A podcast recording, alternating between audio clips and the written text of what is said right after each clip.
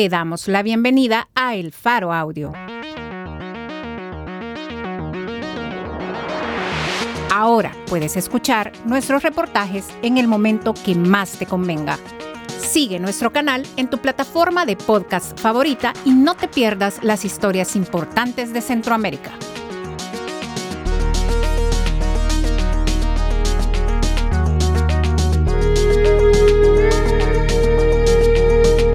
19 de marzo 2023. Esta es una crónica, escrita y narrada por Óscar Martínez, titulada El Centro y su Perpetuo Régimen de Miseria, publicada en elfaro.net.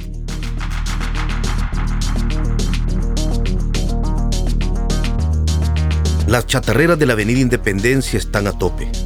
El estruendo es imparable Mujeres y hombres macilentos se afanan descargando camiones con fierro viejo. Cinco de hierro, nueve de negro. Gritan quienes pesan los desperdicios en básculas retorcidas que parecen sacadas de uno de esos camiones. Los compradores pagan dentro de las megachampas donde acumulan los metales. Siete dólares se lleva el viejo sudoroso.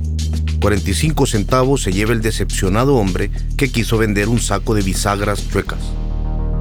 Muchos de quienes descargan aquellos despojos son empleados municipales de recolección de basura, que para sumar unos dólares a su salario mínimo, seleccionan, resguardan y luego cargan lo que puede valer un poquito de dinero, como dice uno de ellos.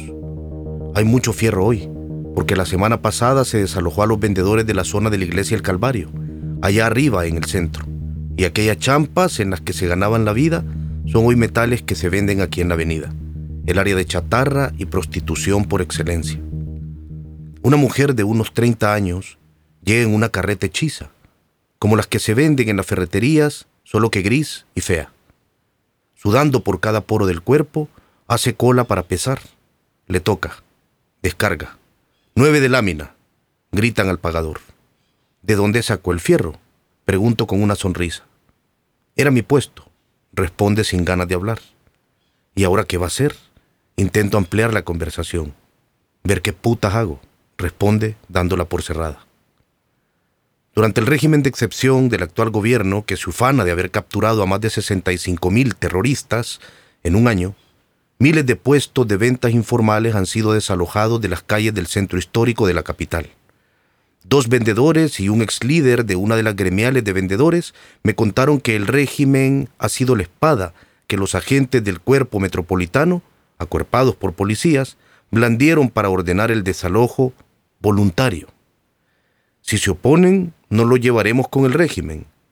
Parafraseando lo dicho por esas tres personas, algo así sonó la petición de que desarmaran sus champas y desocuparan esas calles.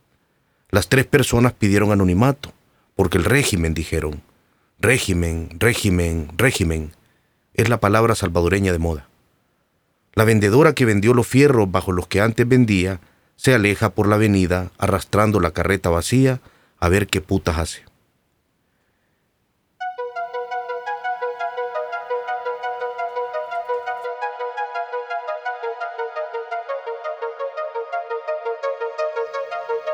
Ella es una de ese más o menos 27% de salvadoreños pobres, según la Comisión Económica para América Latina y el Caribe. El plan de desalojo del centro iniciado por el entonces alcalde Nayib Bukele en su gestión del 2015 al 2018 ha seguido ahora bajo la administración de Mario Durán, un fiel más del presidente Bukele. El centro, otrora una zona impensable para quien buscaba un café de barista o una terraza donde tomar vino sin prestar atención a la música lounge, ahora es área turística y tiene su oferta. Maticemos, allá unas 10 cuadras arriba es zona turística, alrededor de Catedral, de la Plaza Barrios.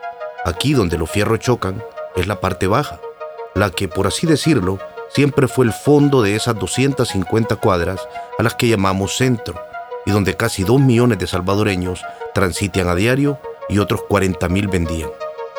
Ahora, quién sabe cuántos venden. La alcaldía ha dicho que ha desalojado a más de 2.000 vendedores desde abril y que invertirá 20 millones en embellecer las calles antes tan temidas por la concentración de cinco clicas de la Mara Salvatrucha 13 y una cancha del barrio 18 Revolucionarios, sin olvidar el influjo del extrarradio de otra cancha del barrio 18 sureños. La alcaldía dijo lo que dijo. Los vendedores que temen decir su nombre dicen otra cosa. ¿Dos mil? Pregunta uno incrédulo. Si solo en la zona del predio ex biblioteca han sacado más de 1.200 puestos. La alcaldía, de la mano con el régimen, ha logrado algo impensable. Desalojar asientos sin oposición de las organizaciones de vendedores informales. Cuando a principios del siglo yo cubrí el área metropolitana, era normal que ante una amenaza de desalojo de, por ejemplo, el exalcalde femelenista Carlos Rivas Zamora, 2003-2006, los vendedores se presentaran en masa en los portones de la alcaldía y obligaran a edil y concejales a encerrarse a cal y canto. En una de esas protestas, atestigué cómo esa masa de gente pobre, enardecida ante la mera opción de que les quitaran el puesto del que mal vivían, arrancó el portón principal de la alcaldía lo arrastró unas cuadras hasta el parque infantil y por si no fuera suficiente, lo orinó. Pero ahora, nada. Ellos mismos desmontaron sus champas. Hay quienes, como ella, incluso la carrearon hasta la avenida y la vendieron por unos pesos en aquella chatarrera. El régimen, me dice uno de los vendedores. El régimen, me dice otro de los vendedores. Pero ya sabemos lo que haremos. Dejaremos al presidente pero quitaremos a los diputados y al alcalde. Ya van a ver, dice empoderado uno de ellos. El centro es el centro, la capital de la cachada, el corazón del rebusque. Y ese centro, si uno se aleja tantito de los cafés de la parte alta y de la célebre Dalia, y de los discursos gubernamentales, y de los miles de terroristas, capturados y los debates políticos tuiteros, sigue siendo también una colección de estampas pétreas, que habla de una sociedad que tras décadas sigue de la misma forma, sumida en la miseria, hundida en la desesperación.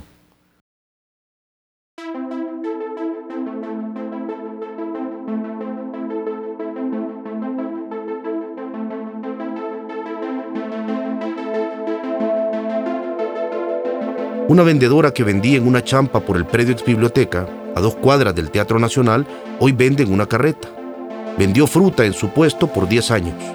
Hoy empuja una carreta con cachada intentando esquivar a los agentes municipales para que no le decomisen su cachada. Definamos cachada en términos del centro. Lo que se pueda comprar barato y vender un poquito menos barato.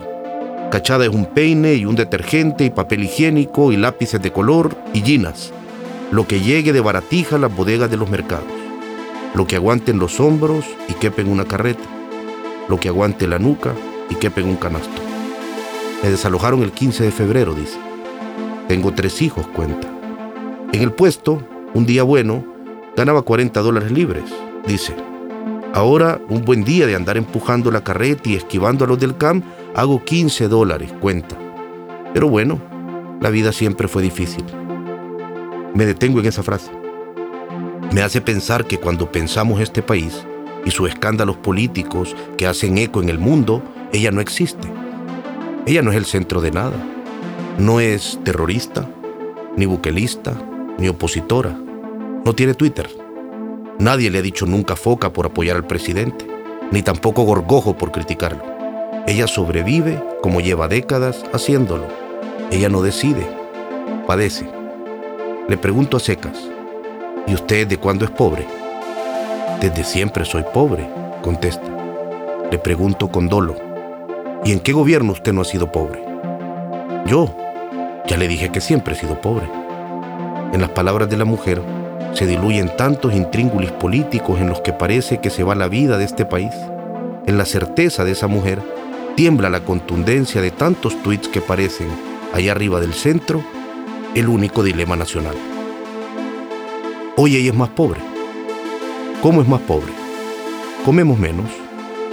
¿Comen solo granos básicos, pasta, harina y huevo? Eso es lo que siempre hemos comido, pero ahora comemos menos. ¿Y carne? A veces, algún fin de pollo. Pero ahora hay más seguridad. Sí, está menos peligroso, pero nosotros comemos menos. ¿Y qué piensa de que le hayan quitado su puesto de venta? Sentí feo. Allá arriba del centro, muy pocas veces entendemos, casi nunca, que el país también es de la gente que sabe resumir su tragedia en menos de 280 caracteres. Comemos menos, 13 caracteres. Sentí feo, 9 caracteres. Y la vida continúa destartalándose aquí abajo en el centro, lejísimos de los escándalos que incluso llegan a oídos de otros presidentes latinoamericanos y despiertan interés de decenas de medios.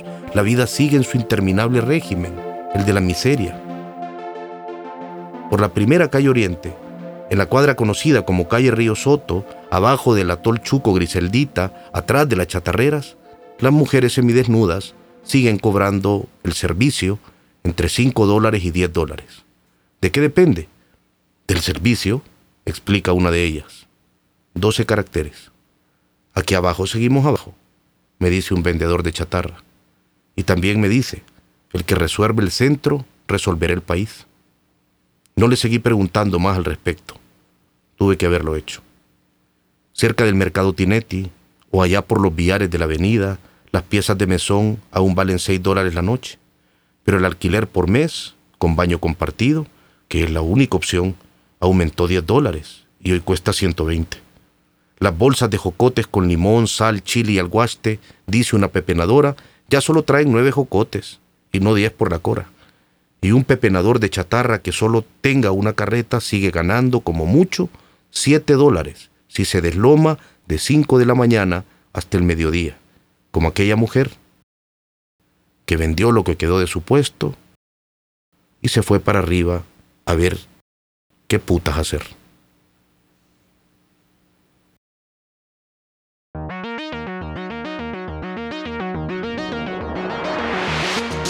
El Centro y su Perpetuo Régimen de Miseria. Por Oscar Martínez. Editor, Sergio Arauz. Fotografías por Víctor Peña. Producción y musicalización por Omnion. Gracias por escuchar esta historia. Si te parece valioso nuestro trabajo, apóyanos para seguir haciendo periodismo incómodo Sé parte de nuestra comunidad de excavación ciudadana desde un dólar a la quincena. Ingresa a apoya.elfaro.net.